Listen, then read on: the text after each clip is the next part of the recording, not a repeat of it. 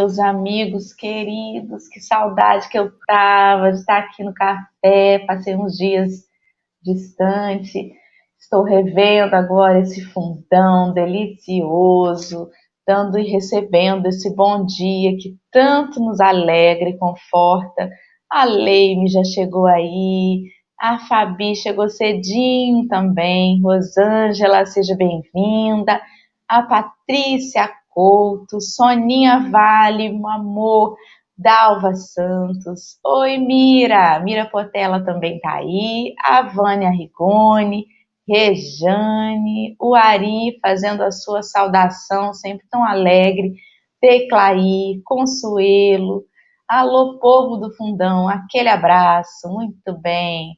E hoje nós estamos também com a Lê que andou sumida, né? A gente achou que Marcelo e Henrique já estavam já se apostando, já eram os âncoras definitivos desse café. Nós estamos aí de volta, Alessandra e eu, que a gente enverga, mas não quebra, né, amiga? Bom dia, querida. Bom dia, a gente é nem bambu, né? Frente ao vento, ele se curva ao sabor do vento para poder justamente não quebrar. A gente vai lá embaixo, depois a gente volta de novo, porque assim é a vida. Muito bom dia, meu povo querido e amado. É isso aí. Quem disse que café com o evangelho também não tem o seu William Bonner? A gente tem dois William Bonners, tá? A gente é chique, a gente tem Marcelo e Henrique, e ainda são galãs. Então, Café com o Evangelho tem de tudo um pouco. Eu venho aqui, além de dar meu bom dia, é o agradecimento desse fundão maravilhoso, ao fundão maravilhoso, que nos ampara, que nos acolhe, que nos fortalece, que faz isso aí, ó, segurar um na mãozinha do outro para que a gente se erga novamente. Muito, muito obrigado. E hoje temos uma estreia no nosso café.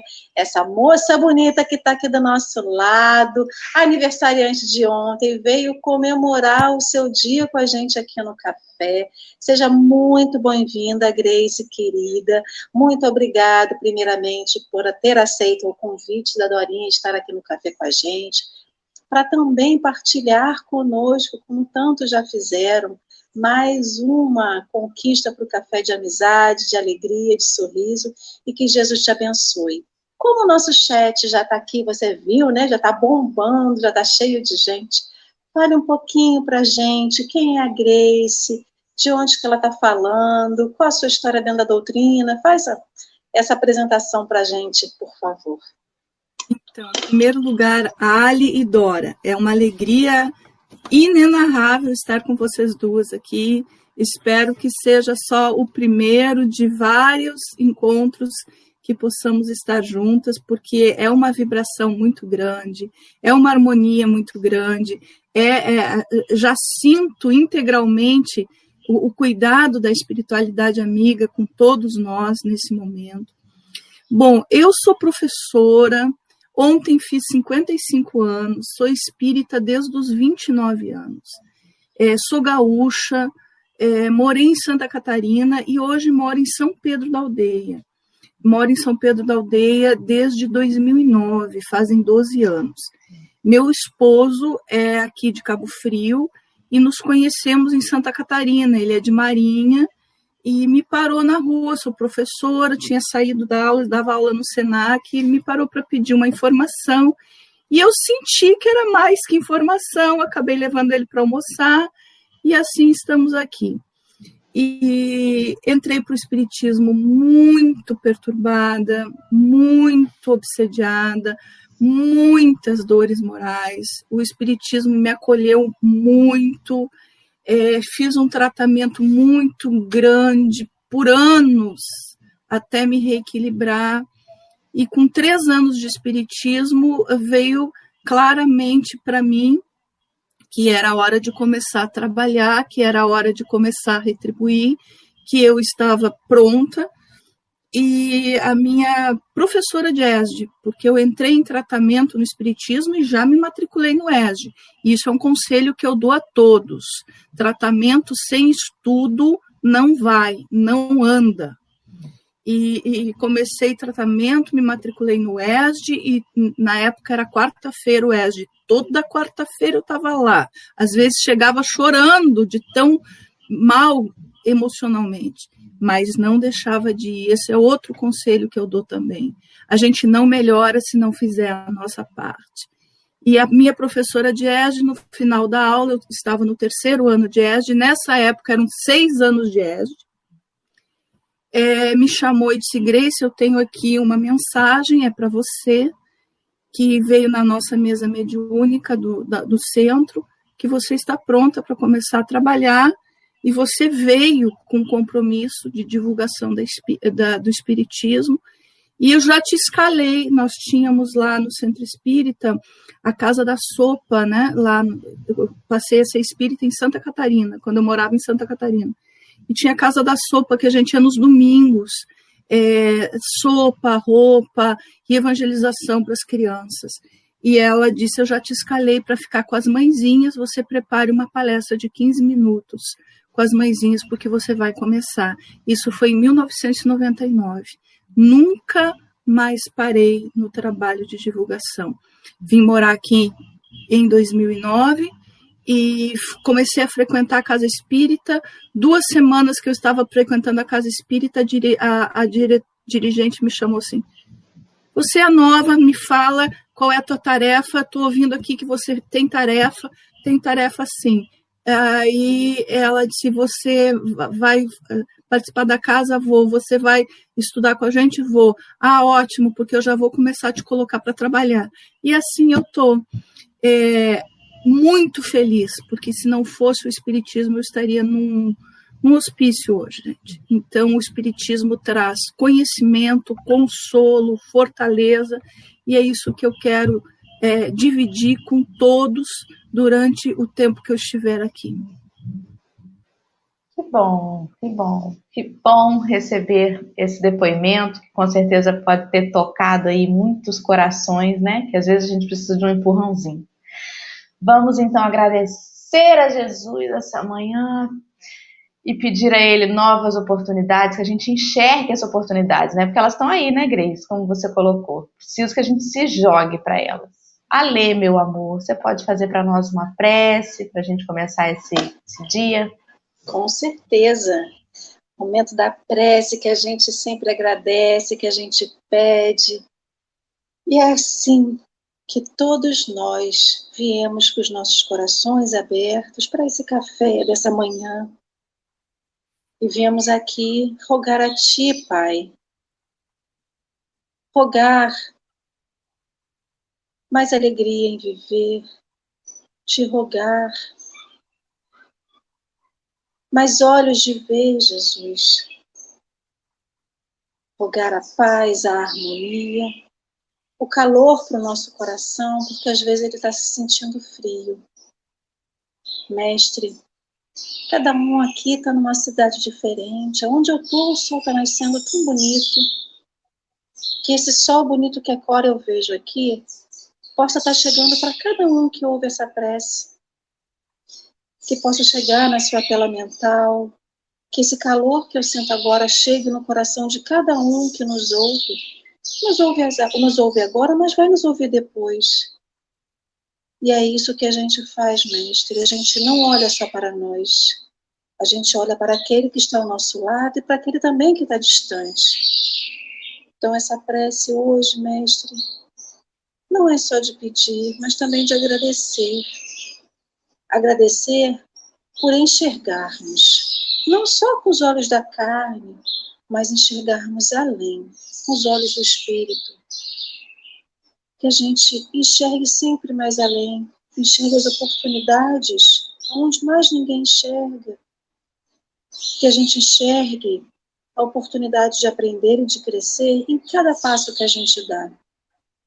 E assim a gente vai crescendo igual uma plantinha, dia após dia, que a luz que nos nutre, que nos alimenta como planta que somos, seja a sua luz, Mestre Jesus, a luz do seu evangelho, a luz do seu amor, a luz da caridade, a luz da disciplina, a luz da benevolência. E assim Vamos crescendo pouco a pouco, dia a dia. Porque um dia, Mestre Jesus, chegaremos, estaremos contigo face a face, olho no olho, como a gente fala aqui na Terra, para te abraçar e te agradecer. Mas agora, neste momento, ainda, espíritos ainda um pouco imperfeitos, Mestre, olhamos nos teus olhos de espírito e te abraçamos nesse momento para sentir a sua energia, te agradecer e receber tudo aquilo que tu tem para nos dar. E com esse seu sorriso agora, que recebemos todos nós, a gente inicia esse café com muita alegria, com muito amor e que com muito ouvido de ouvir, olhos de ouvir, olhos de ver e coração de sentir. Obrigado, Jesus por esse amor tão grande que tem por todos nós. Assim seja. Assim vai ser, se Deus quiser. Vamos lá. Então vamos que vamos, que o texto é longo e a gente tem muito papo para fazer aí. Estamos hoje adentrando um novo versículo do Evangelho de Mateus. Estamos entrando no versículo 19 do capítulo 6, em que a leitura, a passagem diz assim: Não entesoureis para vós tesouros sobre a terra, onde a traça e a corrosão consomem, e onde os ladrões arrombam e roubam. O texto se chama Nas Sendas do Mundo. Ele está primariamente lá na edição de outubro de 1964 da revista Reformador. E a Grace vai fazer conosco aí a leitura e comentários para a gente palpitar com ela. Por favor, querida, fica à vontade. Dora, outro conselho que eu quero dar, provavelmente a maioria dos nossos participantes já tenham, mas se não tiverem, comprem, tá? É um investimento na harmonia, todas as manhãs, participar do Café com o Evangelho antes de dormir, ler uma página, é um investimento na harmonia pessoal, um investimento na harmonia da casa. Então vamos lá, nas sendas do mundo. Deus que nos auxilia sempre, permite-nos possuir para que aprendemos também a auxiliar. Só essa frase já entra com o puxão de orelha de Emmanuel, porque Emmanuel é um pai é, emocional, um pai espiritual, né? Ele, ele, ele ensina, ele educa, e ele já está nos orientando assim, olha, Deus, é nosso Pai, nos permite. Quer dizer, se não tivermos a permissão de Deus, não teremos. É, então, é, eu, tem muitas pessoas que dizem assim: não, porque eu trabalho, porque eu tenho, e eu não, não, não tenho obrigação nenhuma de ajudar ninguém, porque eu acordo 5 horas da manhã para trabalhar, vou dormir meia-noite para trabalhar, trabalhando, e é meu, eu não tenho obrigação de ajudar ninguém. Então, essa frase já nos diz o seguinte: em primeiro lugar, Deus nos permite, nos dando saúde, nos dando inteligência, nos dando capacidade, nos dando condições. Porque se eu não tiver saúde, condições, capacidade, eu não vou conseguir. Então, eu consigo com a minha força de vontade? Sim. Mas acima da minha força de vontade tem Deus me permitindo. Então, se eu tenho a honra, a, a, o, o imenso é, presente de Deus de ter saúde, capacidade, força de vontade para conseguir, e eu aproveito isso, ótimo. Mas eu não posso perder de vista que foi permitido por Deus. Mas foi permitido por Deus para que eu tenha esse esforço que eu trabalhe as minhas forças no trabalho, me desenvolva enquanto espírito a caminho da luz, me desenvolva enquanto espírito na aprendizagem, para que eu possa também desenvolver a minha capacidade de doar. Porque, na realidade, o que eu tenho é o que eu dou, não o que eu seguro. Então, já começa Emmanuel, né? na, na orelhinha da gente. Continua Emmanuel. Habitualmente, atraímos a riqueza e supomos tê-la para sempre, adornando-nos com facilidades que o ouro proporciona. Então, quando a gente está com a cabeça cheia de ilusão, desconectado do Criador, desconectado do nosso modelo e guia, que é Jesus, a gente acha que ter é algo para o meu usufruto das minhas ilusões. E eu esqueço o que vem agora. Um dia, porém, nas fronteiras da morte, somos despojados de todas as posses exteriores. E se algo nos fica, será simplesmente a plantação. Agora vem um puxão de orelha, gente. Preste atenção. E se algo nos fica, será simplesmente a plantação das migalhas. Plantação das migalhas de amor que houvermos distribuído. Por mais que fazemos, ainda são migalhas. Na, o que, que Emmanuel está colocando na nossa condição atual, atualmente?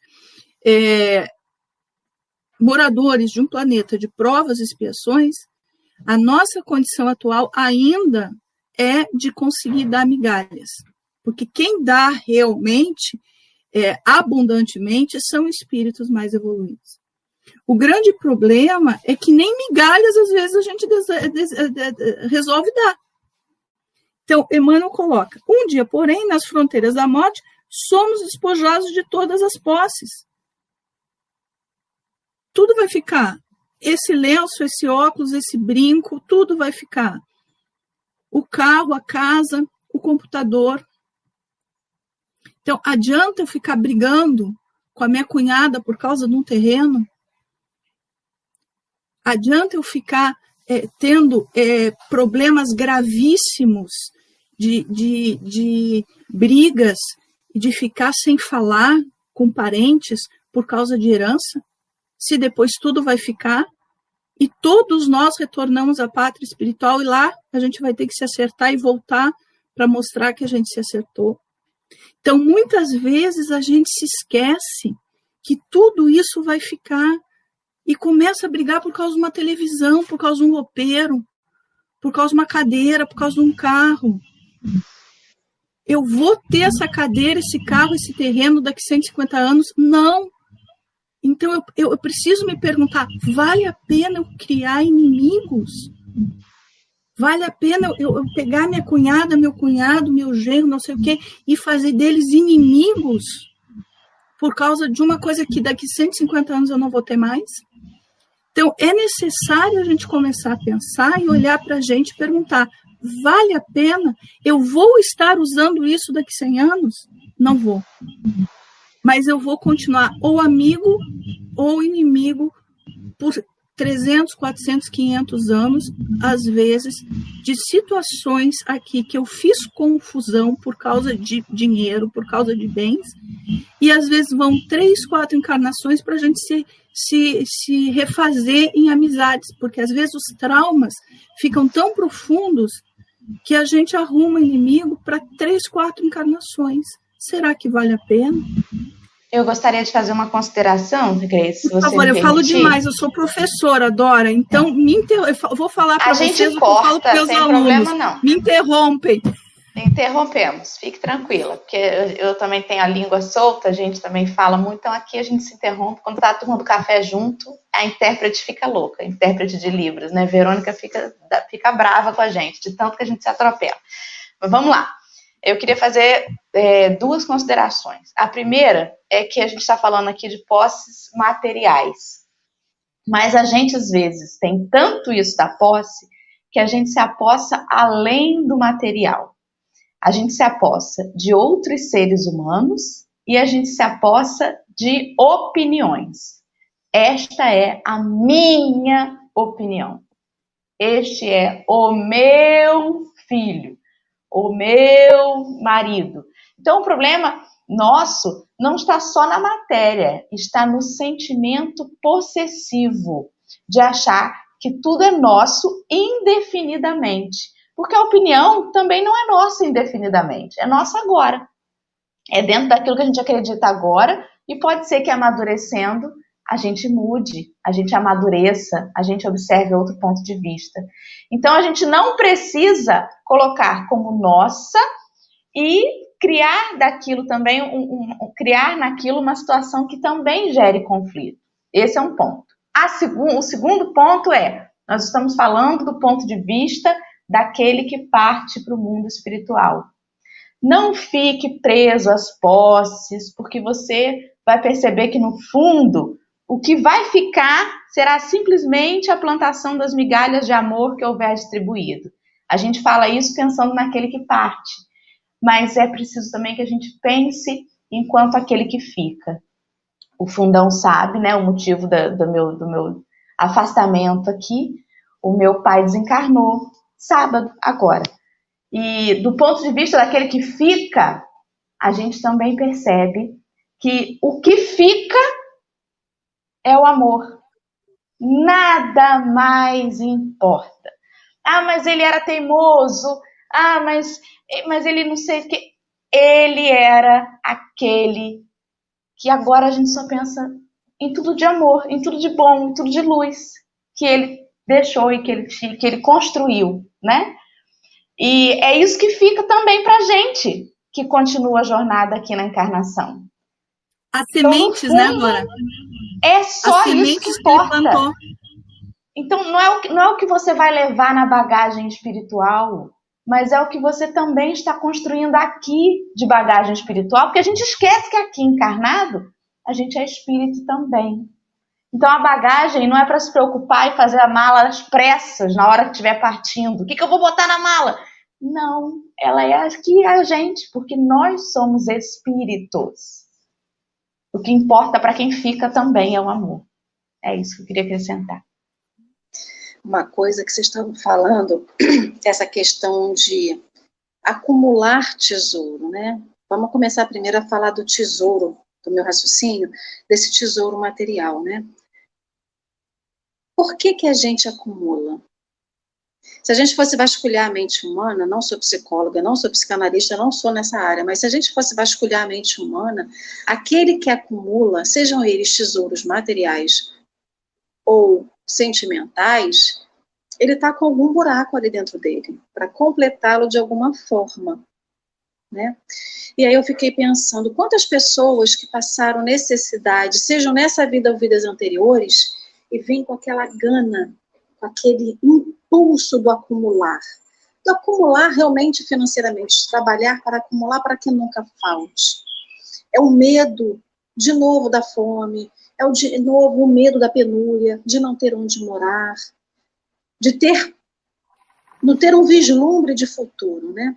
Essa questão do, do, do, do acumular tesouros, ele é uma questão que vai além de uma, de uma vida física, né? Ele vem de uma vida espiritual que foi sendo construída de alguma forma ao longo dos anos e chegou no hoje.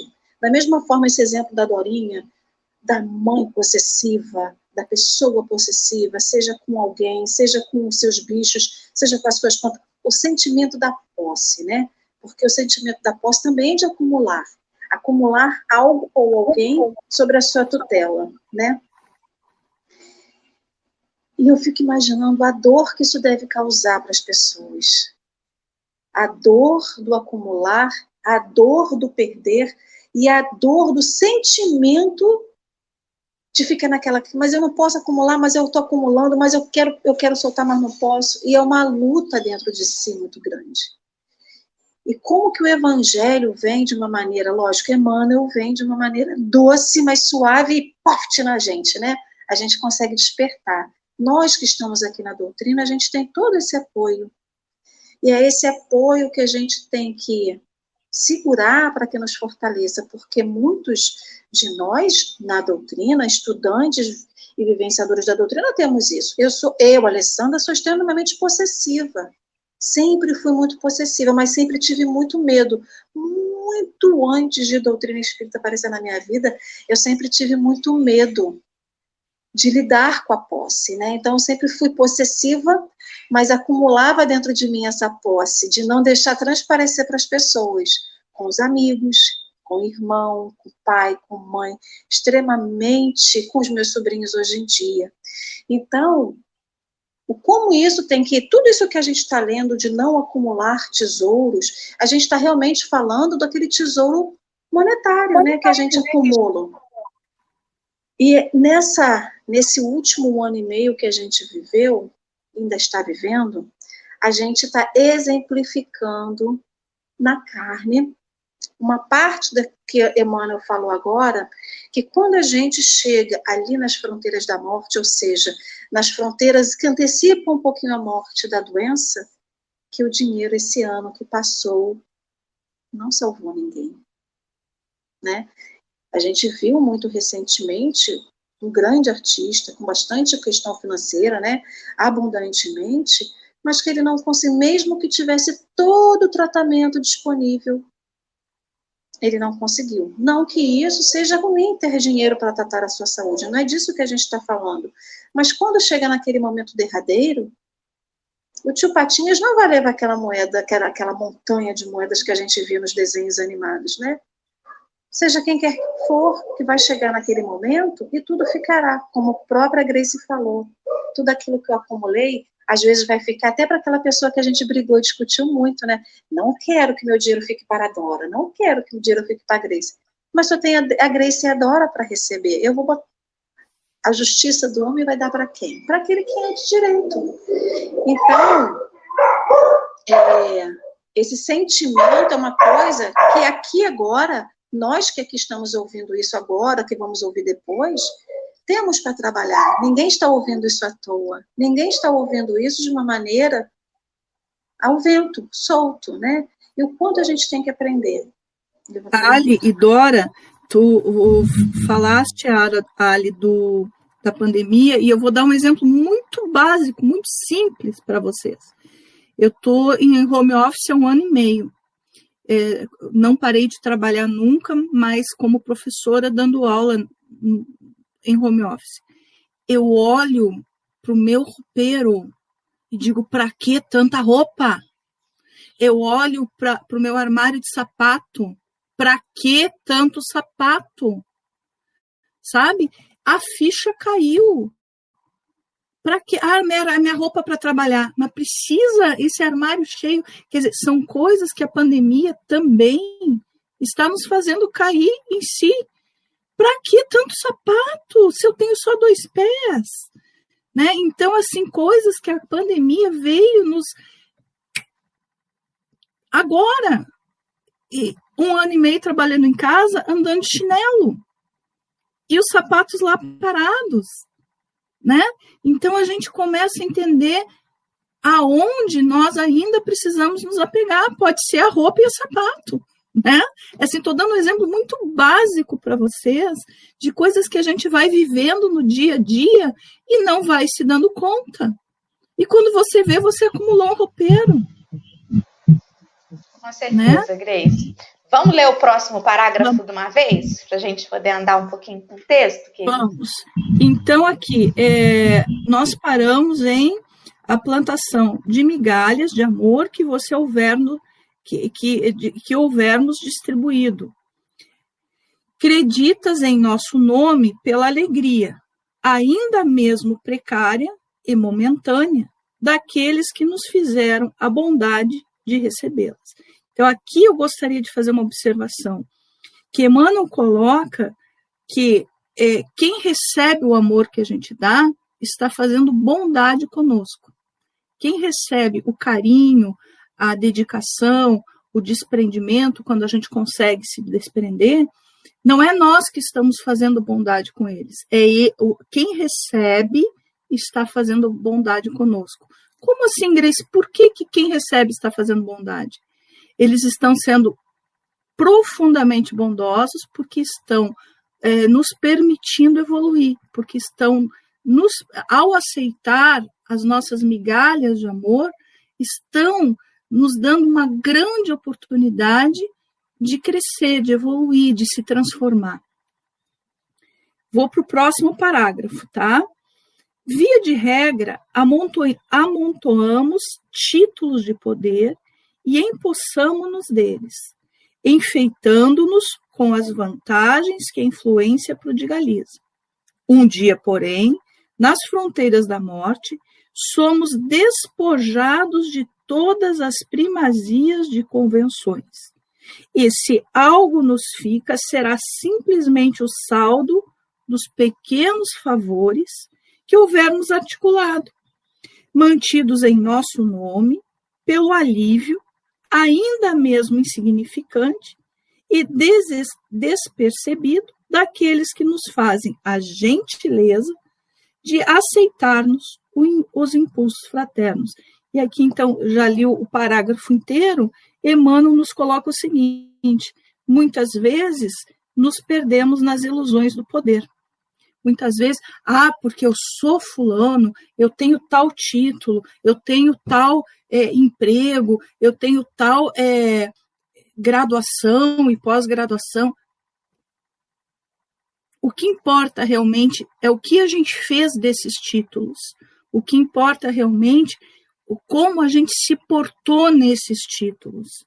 É, quando nós envergávamos esses títulos que são temporários, como é que eu tratei os outros? O que que eu fiz pelos outros? Qual, qual, qual era a gentileza diária que eu fazia para o bem-estar de quem estava comigo? É, qual foi, qual foram as minhas atitudes para que as pessoas que estavam quando eu enverguei esse título crescessem, evoluíssem, melhorassem, se sentissem amadas, se sentissem respeitadas. É isso que vai ficar. Ele coloca assim, ainda mesmo que insignificante e despercebido, aqueles que nos fizeram gentileza de aceitarmos os impulsos fraternos novamente. Quem fe, o que a gente fez e quem uh, fez a gentileza de aceitar nos proporcionou que realmente envergássemos tais situações de maneira digna, honrada, no sentido de evolução. Que eu usei e consegui aproveitar esse momento para, é, não nas ilusões do poder que para, em algum momento vão parar, mas aproveitar esse momento para é, plantar, colocar sementes de evolução, de fraternidade para quem convivia comigo. Não sei se vocês querem é, participar desse, desse parágrafo também, se eu sigo, o que, que vocês acham, meninas? Por mim, pode seguir. A Lê quer falar? Posso seguir? Pode seguir? Então, vamos lá. Vamos, então, para o próximo parágrafo. Geralmente, repetimos frases santificantes crendo-as definitivamente incorporadas ao nosso patrimônio espiritual, ornando-nos com prestígio que a frase brilhante atribui. Vou dar um exemplo básico para vocês, né? Paz e luz, gente, paz e luz. Então eu tô, né, tô colocando paz e luz, paz e luz, mas na hora que vem uma situação onde eu preciso realmente emanar paz e luz, como diz lá no sul, eu rodo a baiana e perco completamente a paz e a luz, não sei onde é que eu coloquei. Né? Então, o que ele está colocando aqui? Geralmente eu repito frases, mas vamos lá, vamos ver o que, que ele vai dizer em relação a essas frases. Um dia, porém, nas fronteiras da morte, somos despojados de todas as ilusões. Se algo nos fica, será simplesmente a estreita coleção dos benefícios que houvermos feito. Quer dizer, não o que eu falei, mas o que eu fiz. Não que eu falei mil vezes por dia paz e luz, mas se eu gerei paz e luz com o meu perdão, com o meu bom dia, com a minha transformação de humor, que não é do dia para a noite. Ninguém passa dois mil anos sendo alguém mal-humorado e numa encarnação consegue ser alguém bem-humorado. É uma transformação gradual toda transformação verdadeira, não espere transformação verdadeira do dia para a noite, não existe. Toda transformação, se é transformação verdadeira, ela é lenta, ela é gradual, a gente cai, a gente tropeça, a gente dá com o nariz na lama, levanta e diz: Não quero mais ficar na lama. Qual é a diferença? Em outras encarnações, a gente caía, ficava na lama e gostava da lama. É aqui que eu quero ficar. e às vezes passava o resto da encarnação na lama. Agora não, agora a gente quer se transformar, a gente quer se regenerar. Então a gente quer agir. Então a gente já fala em paz e luz. Consegue viver paz e luz 24 horas? Claro que não. Mas eu vou exercitar a minha vivência de paz e luz. E aí, o que vai valer quando eu retornar à, parte, à pátria espiritual não é o que eu falei de paz e luz, mas é o meu esforço para vivenciar essa paz e luz na minha casa, na sociedade, no meu trabalho. E aqui Emmanuel continua. Assinalados em nosso nome, pelo conforto ainda mesmo ligeiro, pelo conforto ainda mesmo ligeiro e desconhecido daqueles que nos deram oportunidades singelas de ensaio de elevação. Prestem atenção, pessoal, daqueles que nos deram oportunidades singelas de ensaios de elevação. Quem são as pessoas que nos dão oportunidades singelas de ensaio de elevação? Nossos parentes, nossos amores, nossas dificuldades de relacionamento. É família, sociedade, Facebook, porque tem é, muitos de nós que esquecemos que Facebook é lugar também de é, é, elevação, né? É, Instagram, todo lugar é lugar de elevação. Todo lugar é oportunidade de nos elevarmos. Toda, toda maneira de expressão é oportunidade de nos elevarmos. Então, assim, nos deram oportunidades singelas de ensaio de elevação. Principalmente aquele irmão aquele pai, aquela mãe, aquele tio, aquela avó, que nós temos dificuldade de convivência, a gente precisa lembrar assim: acerta-te com o teu inimigo enquanto estás a caminho. Então, aquela pessoa que eu tenho dificuldade de convivência, com certeza tem dificuldade de convivência comigo também. Se aquela pessoa é difícil para mim, pode ter certeza que eu sou difícil para ela. E pode ter certeza que essa encrenca vem desenrolando. E que agora eu estou tendo a chance de me acertar. E essas pessoas são aquelas que nos dão singelos ensaios de elevação. A oportunidade está aí. É fácil? Claro que não. Tem dias que você diz assim: não quero mais ser espírita, não. Não quero. Aí a gente respira lembra de todo o nosso conhecimento, lembra que não tem possibilidade de retroceder e diz: vamos embora, vamos embora. Faz uma prece, coloca uma canção, chora, esvazia, vamos embora. A gente não pode desistir de se acertar. Meninas, Grace, falta um trechinho, vamos lá. Grace, Enquanto posso fazer uma... uma água? Grace, posso fazer uma parte no que você falou? Ah, Nesse, enquanto isso, eu pego uma parte, água aqui mim. Ele fala o seguinte, né? Nas fronteiras da morte somos despojados de todas as ilusões, e se algo nos fica, será simplesmente a estreita coleção dos benefícios que houvermos feito, né? E eu lembrei do que a Dorinha falou, que o que fica é só o amor, né? Então, o que que acontece? Todos esses que serviram de ensaios para a nossa elevação, aqueles que estão mais próximos a gente, a família, a gente vive em pé de guerra, né? Tem gente que a gente vive pé de guerra a vida todinha. Aí, quando você vê a pessoa, né, descobriu, a pessoa desencarnou, aí tem o processo do luto, o processo do velório. Quando você vê ali, cai a ficha de que não era nada disso. E é uma coisa que a Dorinha também falou. A pessoa virou santo porque a pessoa desencarnou? Não. A pessoa não virou santo, nem a gente virou santo também, quando a outra lá desencarnou, quando a gente vai desencarnar mas ali cai a ficha de que tudo aquilo que a gente teve antes foi uma ilusão. Toda guerra, toda briga, todo rancor, tudo aquilo ali que ficou no passado, né, porque acaba sendo já o passado, era uma ilusão. A gente não está desmerecendo a dor que um causa no outro, não é isso. Porque a gente sabe que esse pé de guerra muitas vezes são vividos e vivenciados por dores que um e o outro ocasionam, né? Para essa troca de dores, para a troca de ofensas.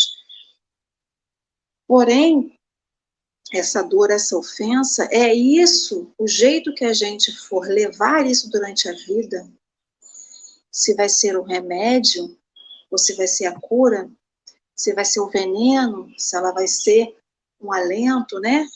É isso que vai fazer a gente ter esse ensaio. Não é que a gente quer ser anjo e dizer assim, doeu, bateu, mas bate mais porque eu tô aqui, isso é minha prova, é minha expiação, eu tenho que sentir a dor. Não é isso, a gente não tem que sentir a dor a gente tem que olhar a dor e vê-la como que a gente pode aproveitá-la, ou seja, fazer do limão uma limonada. E aí, quando chega aquele momento derradeiro, a gente fala assim: eu valorizei tudo o que não tinha que valorizar. Eu olhei tudo aquilo, quer dizer, o peso maior que eu dei foi para tudo aquilo que eu não deveria dar. E o que eu deveria valorizar, eu estou valorizando agora quando morre. Por isso que tem aquele ditado: só valoriza depois que morre. Porque é isso, porque a gente só vai olhar para aquilo, infelizmente, mas não é também que não há tempo para corrigir. O nosso relacionamento com aquele que parte é, é também de acolhimento, de afeto, de compreensão e de amor, né? Vai lá, Dorinha. A gente está falando aqui é, estritamente do desencarne, mas a morte nada mais é do que fechar um ciclo para começar outro, né? E aí essa essa morte, ela acontece também durante a vida. Fecham-se ciclos durante a vida e as pessoas se lutam durante a vida sem necessariamente ter acontecido algum desencarne, né? Por exemplo, uma mãe que reclama a vida inteira: meu filho só joga toalha molhada em cima da cama, esse danado desse menino não lava um copo. Aí o filho casa a mãe vive o luto do ninho vazio. Ela vai lembrar da toalha molhada em cima da cama? Não vai, não. Ela vai lembrar daquele beijinho de boa noite, de quando o filho chegava, estudava até tarde, e ela botava ele na cama e fazia um chazinho para ele. É disso que ela vai lembrar. Então, o luto, ele não é só exatamente no desencarne. Há ciclos que se fecham durante a nossa vida e que a gente não precisa esperar a pessoa necessariamente desencarnar. Mas quando um ciclo se fecha, a gente sempre põe na balança e a gente percebe que no fundo, sempre o que valia a pena eram os bons momentos, né? Não necessariamente no desencarne. Aí que eu, esse, esse texto acode a gente, fala assim: não espera o ciclo fechar.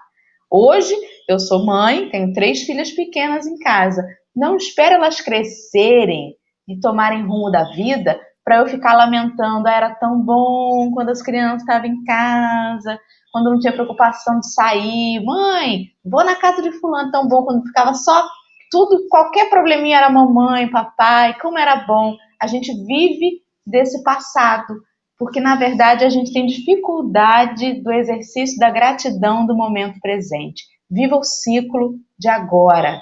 Esse é o ciclo que você está vivendo, ele vai fechar. Não necessariamente com desencarne, mas ele vai fechar. Uma outra fase da sua vida vai chegar. E você vai ficar só catando as migalhas do que você conseguiu aproveitar. Eu acho que é bem sobre isso, né? Né, Grace? Vamos seguir o texto. Vamos. Agora, porque Emmanuel puxa a orelha, como todo educador, e depois emana amor, paz e luz, né? E, e, e emana coragem. E agora vem essa parte de paz, luz e coragem. Serve onde estiveres e como puderes, nos moldes da consciência tranquila. Faz o melhor. Caridade não é tão somente divina virtude, é também o sistema contábil do universo, que nos permite a felicidade de nos de auxiliar para sermos auxiliados. Faz o teu melhor, onde quer que esteja, no ciclo que estiveres, faz o teu melhor. Que a caridade você planta e você recolhe. Você planta e você colhe. Um dia, nas alfândegas da morte, toda a bagagem daquilo de que não necessites ser-te-á confiscada. Tudo que não é importante para eu, espírito, a caminho da luz, ficará. É, entretanto, as leis divinas determinarão recolhas. É, as leis divinas determinarão recolhas, com avultos juros de alegria. Tudo o que destes, do que és. Tudo o que nós demos, do que somos, o amor, o carinho, o perdão, a paz verdadeira, o não discussão, colocar água na boca, não falar na hora errada, não falar do jeito errado. Tudo que destes do que és, do que fazes, do que sabes e do que tens, em socorro dos outros, transfigurando-te as concessões em valores eternos da alma, que te assegurarão amplos recursos aquisitivos no plano espiritual. Não digas assim que a oportunidade. Desculpa, não digas assim que a propriedade não existe ou que não vale dispor disso ou daquilo. Em verdade, devemos a Deus tudo o que temos, mas possuímos o que damos. Então, é, o que fecha para mim esse texto é a parte que Emmanuel coloca assim: tudo que somos, todo esforço que fazemos, tudo que sabemos e dividimos, toda a paz que plantamos, toda a serenidade que buscamos proporcionar na nossa casa, na nossa vivência, na nossa sociedade.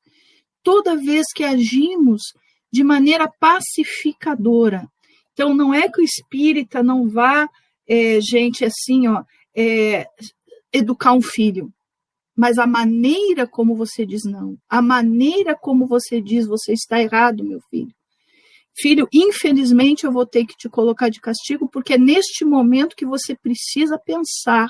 Você não está sendo punido, você está tendo uma oportunidade de pensar. Quer dizer, toda maneira. É, é, a espírita diz não, espírita educa, espírita não, não se é, junta com coisas negativas, mas é a maneira como fazemos, o tom de voz como fazemos, a, a postura sem acusar, sem condenar, mas sempre se colocando como alguém que quer crescer e quer ajudar o crescimento, sem se colocar, como disse a Dora, como o dono da razão, porque é a minha opinião. Eu não sei se a minha opinião é, é real, eu não sei se daqui 50 anos eu vou ter essa mesma opinião. Né?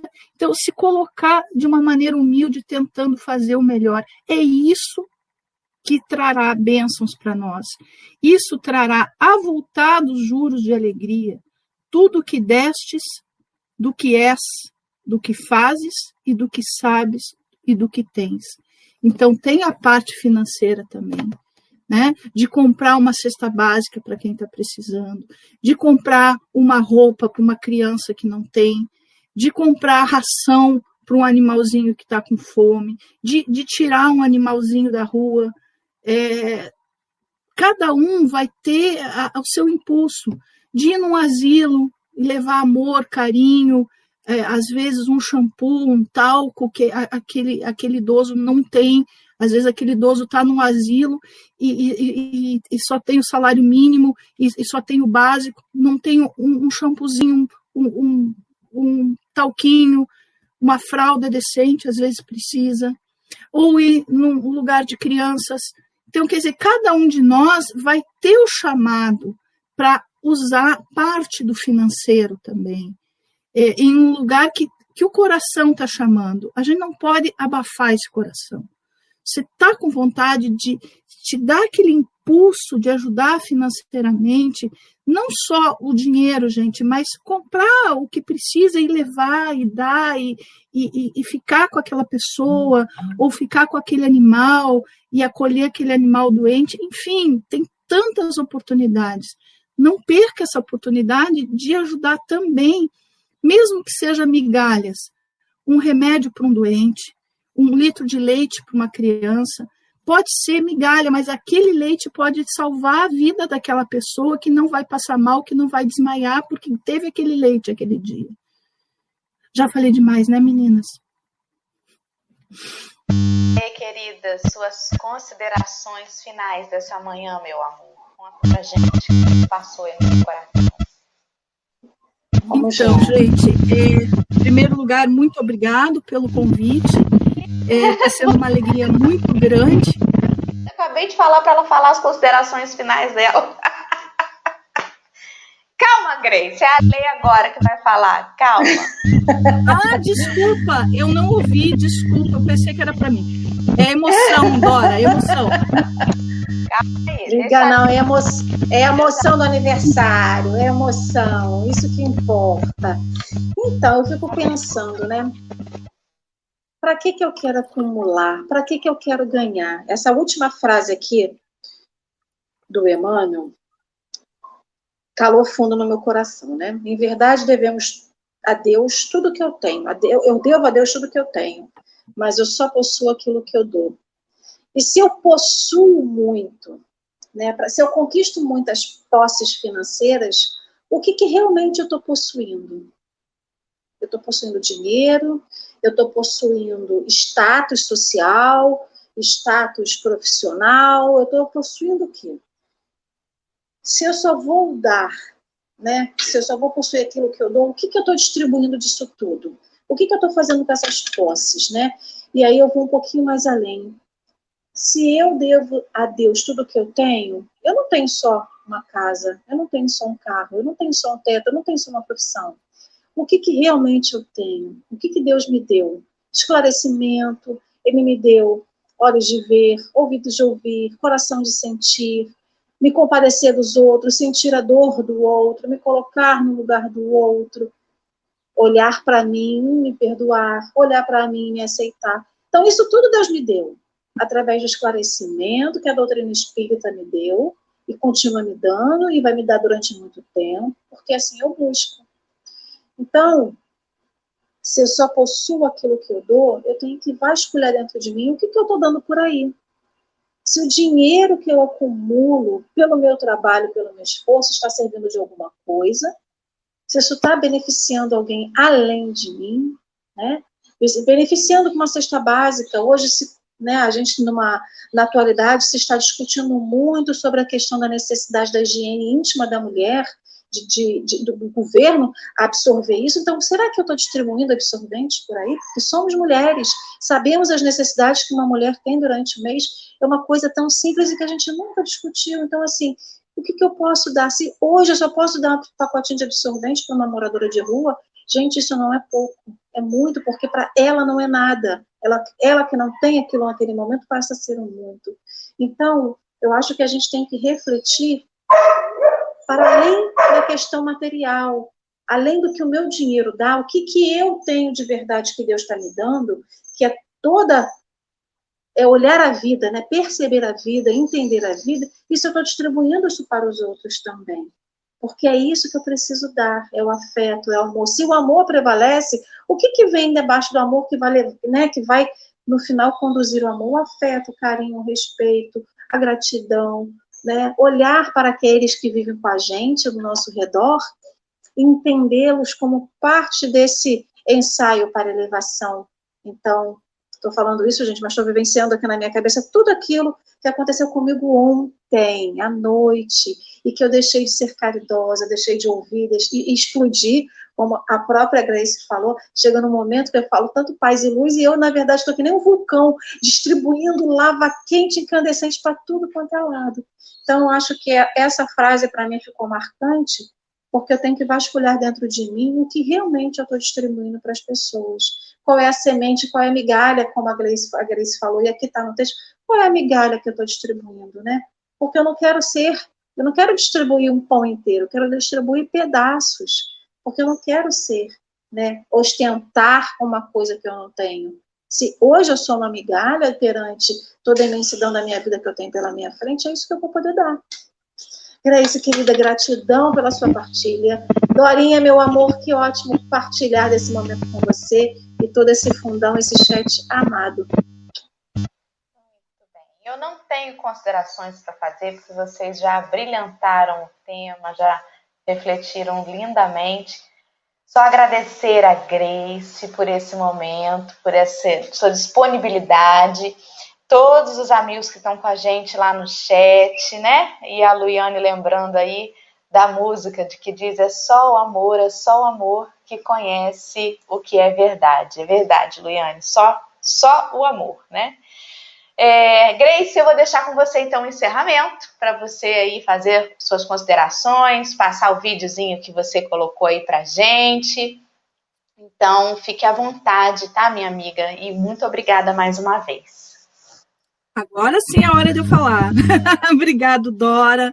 Obrigado, Ali. Eu quero agradecer profundamente o convite, dizer que foi uma honra imensa, agradecer a todo o pessoal que está aí no chat, é, mandando minhas migalhas de amor, de carinho, e, e, que são realmente migalhas que eu tenho, mas que eu é, ofereço de gratidão por vocês estarem aí compartilhando conosco esse momento maravilhoso e que nosso Mestre Jesus, nosso modelo e guia, esteja com todos nós em nossos corações, em nossas mentes, em nossos lares, nos fortificando.